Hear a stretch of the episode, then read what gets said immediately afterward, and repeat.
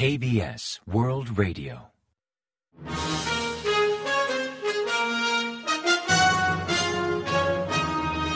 Informativo de KBS World Radio. Bienvenidos un día más al informativo de KBS World Radio. Les habla Javier Castañeda y tras el saludo les avanzamos los principales titulares del día 18 de diciembre. Corea del Norte lanza un ICBM hacia el Mar del Este. El presidente ordena medidas contundentes ante las amenazas norcoreanas. La Casa Blanca condena el ensayo balístico intercontinental de Corea del Norte. Mandatarios de Corea y Estados Unidos activan una línea roja para temas nucleares.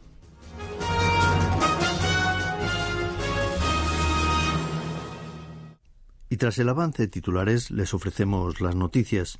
El Estado Mayor Conjunto de las Fuerzas Armadas surcoreanas informó que Corea del Norte disparó un misil balístico intercontinental hacia el Mar del Este a las ocho y media de la mañana el día 18, que sucede al lanzado la noche anterior.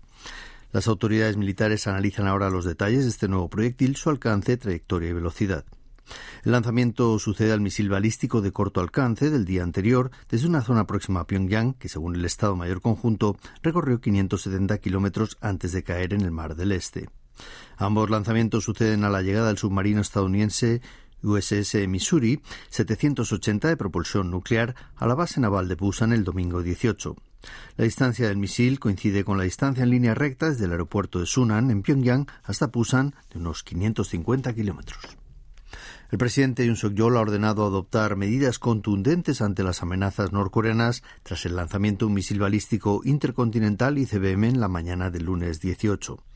En el Consejo de Seguridad Nacional, convocado con carácter de urgencia el mismo lunes, el presidente fue informado de los ensayos balísticos realizados por Corea del Norte en las últimas 48 horas. Así enfatizó la necesidad de actuar con agilidad y firmeza ante cualquier provocación que pueda atentar contra el territorio y el pueblo surcoreano, al tiempo de mantener a punto el sistema de defensa combinada surcoreano-estadounidense. También llamó a adoptar medidas con Washington y Tokio usando el intercambio trilateral de datos sobre misiles en tiempo real. El Consejo de Seguridad Nacional condenó las nuevas provocaciones de Corea del Norte, afirmando que perturban gravemente la estabilidad regional y también mundial. Destacó las connotaciones de probar un misil balístico de largo alcance de combustible sólido, pues al igual que el satélite espía lanzado en noviembre, ignoran todas las advertencias de la comunidad internacional y vulneran las resoluciones del Consejo de Seguridad de la ONU. El asesor presidencial de Seguridad Nacional de la Casa Blanca, Jake Sullivan, mantuvo una comunicación telefónica con sus homólogos surcoreano japonés para condenar el ensayo balístico intercontinental efectuado por Pyongyang el lunes 18 hora de Corea. Según informó la Casa Blanca, los máximos responsables de seguridad de Seúl, Washington y Tokio criticaron el nuevo ensayo de un misil balístico intercontinental, mientras que Sullivan reafirmó la promesa de Washington de ofrecer protección a sus aliados. En tanto, el Departamento de Estado estadounidense emitió un comunicado censurando el ensayo balístico, asegurando que las reiteradas provocaciones de Pyongyang incumplen las resoluciones del Consejo de Seguridad de la ONU y también dañan la estabilidad regional. Por su parte, el Comando del Indo-Pacífico de Estados Unidos expresó que el lanzamiento muestra la escasa influencia del programa ilegal de armas de Pyongyang en el territorio y pueblo estadounidense y sus países aliados, que cuentan con la promesa de Washington de obtener protección. Corea del Sur y Estados Unidos trazarán hasta mediados de 2024 varias directrices sobre estrategia nuclear que abarcan desde planificación hasta ejecución, además de establecer un sistema integrado de disuasión. También activaron una línea de comunicación exclusiva para temas nucleares entre los líderes de ambos países. Estos son algunos de los resultados de la segunda reunión del Grupo Consultivo Nuclear que tuvo lugar en el Pentágono durante siete horas. Los delegados estadounidenses afirmaron que no tolerarán ningún tipo de ataque nuclear de Corea del Norte contra sus aliados y que de proceder a esos ataques eso supondría el fin del régimen de Kim Jong-un. También reiteró que ofrecerá su paraguas nuclear a Corea del Sur, sistema que incluye todos los recursos posibles, desde disuasión hasta equipos nucleares. En esta línea, el Grupo Consultivo Nuclear estableció el objetivo de concretar durante la mitad de 2024 directrices de la estrategia nuclear aplicables a todas las fases, desde planificación hasta ejecución de medidas concretas, para luego completar un sistema integrado de disuasión nuclear. A tal efecto, las oficinas presidenciales de Seúl y Washington recibieron unos equipos para activar una línea de comunicación al máximo nivel, una línea roja, para que los líderes de ambos países puedan tratar con inmediatez cualquier tema nuclear relevante y adoptar medidas en caso de ser necesario. Además, Corea del Sur y Estados Unidos incluirán simulacros de operaciones nucleares en las maniobras conjuntas programadas para 2024, como el ejercicio Ulchi Freedom Seal previsto para agosto del próximo año. Estados Unidos ha decidido movilizar un avión para detectar explosiones nucleares, pues se estima que Corea del Norte podría realizar un ensayo nuclear en cualquier momento.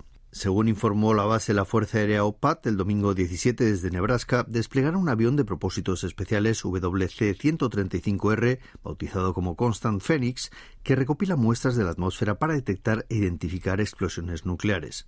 Se trata de un modelo mejorado de los aviones cisterna KC-135R y es el tercero que la Fuerza Aérea estadounidense moviliza después de los dos previamente desplegados en julio de 2022 y mayo de 2023 para aumentar su capacidad de detección nuclear.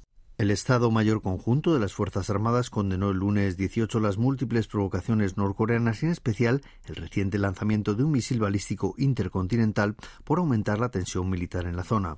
Así, Seúl exhortó a Pyongyang a frenar de inmediato todo tipo de pruebas que generen inestabilidad en la península coreana y el resto del mundo, pues además incumplen varias resoluciones del Consejo de Seguridad de la ONU.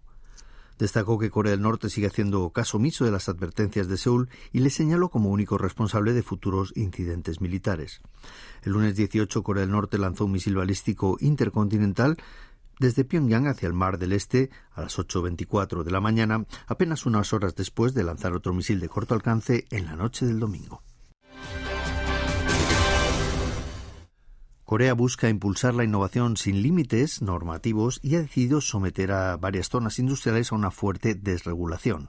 La idea responde a las quejas de muchas empresas que culpan la excesiva regulación de frenar proyectos innovadores que implican tecnología punta al estar ante un contexto de negocios poco favorable. En consecuencia, el Gobierno ha decidido crear unas zonas industriales especiales donde empresas y la innovación puedan fluir sin trabas. Así ha anunciado que reducirá al mínimo las normas en dichas zonas, medida que el sector corporativo ha calificado de positiva.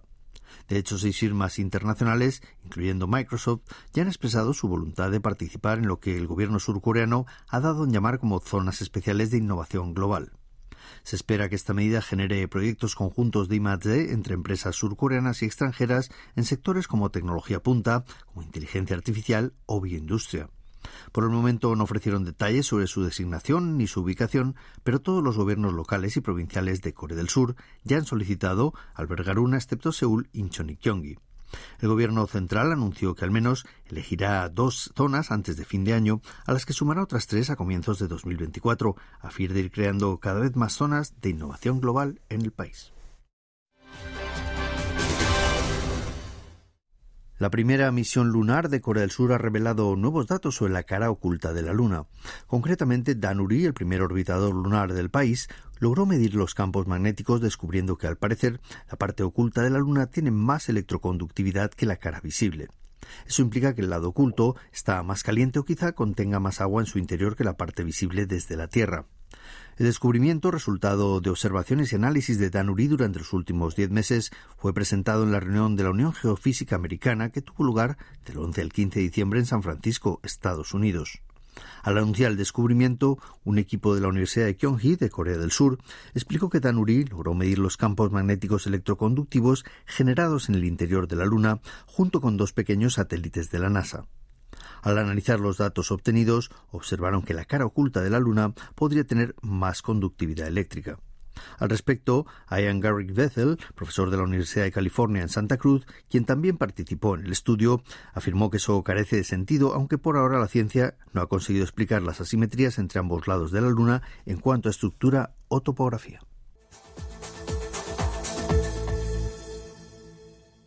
Y ahora pasamos a ofrecerles el pronóstico del tiempo.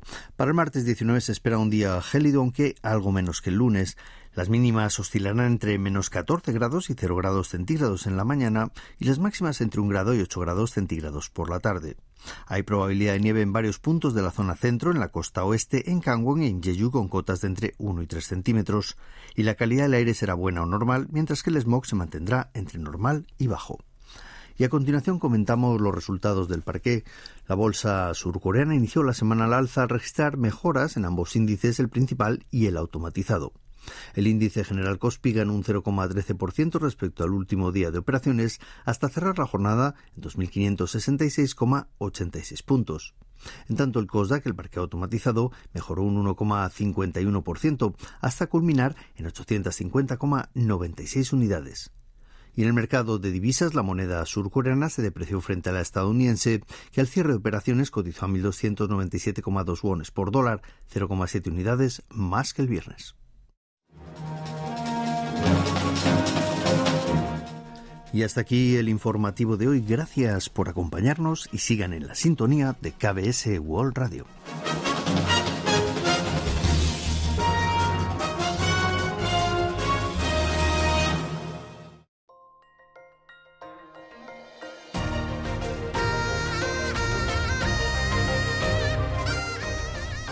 Acaban de escuchar el podcast de KBS World Radio.